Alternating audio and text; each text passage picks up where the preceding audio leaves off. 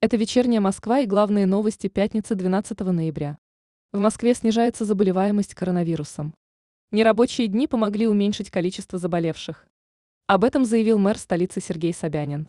По его словам, за последние пять дней в городе освободилось около тысячи коек для больных COVID-19.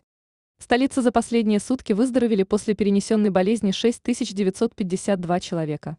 Председатель правительства Михаил Мишустин заявил, что Москва может претендовать на проведение выставки «Экспо-2030». По его словам, столица умеет принимать гостей и доказала, что может обеспечить им комфорт и безопасность во время проведения событий мирового масштаба. Премьер отметил, что Россия с самой первой лондонской выставки 1851 года постоянно принимает участие в Экспо, но ни разу не проводила ее у себя. И сейчас такое время пришло, уверен Мишустин. В столице начали фиксировать нарушения правил дорожного движения с помощью новых камер. Они вмонтированы в балку на крыше патрульных машин Центра организации дорожного движения. Пока они фиксируют только нарушение скоростного режима, но дальше начнут следить за ездой по выделенной полосе и обочине, а также за неправильной парковкой. Зампред Комитета Госдумы по охране здоровья Сергей Леонов направил предложение министру здравоохранения Михаилу Мурашко создать в России дополнительный регистр граждан которые переболели коронавирусом бессимптомно и тех, кто не обращался к врачу.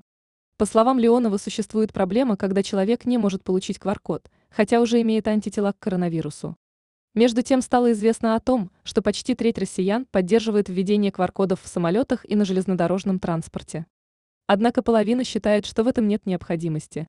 Скончался российский писатель-сатирик и эстрадный драматург Виктор Коклюшкин. Ему было 75 лет.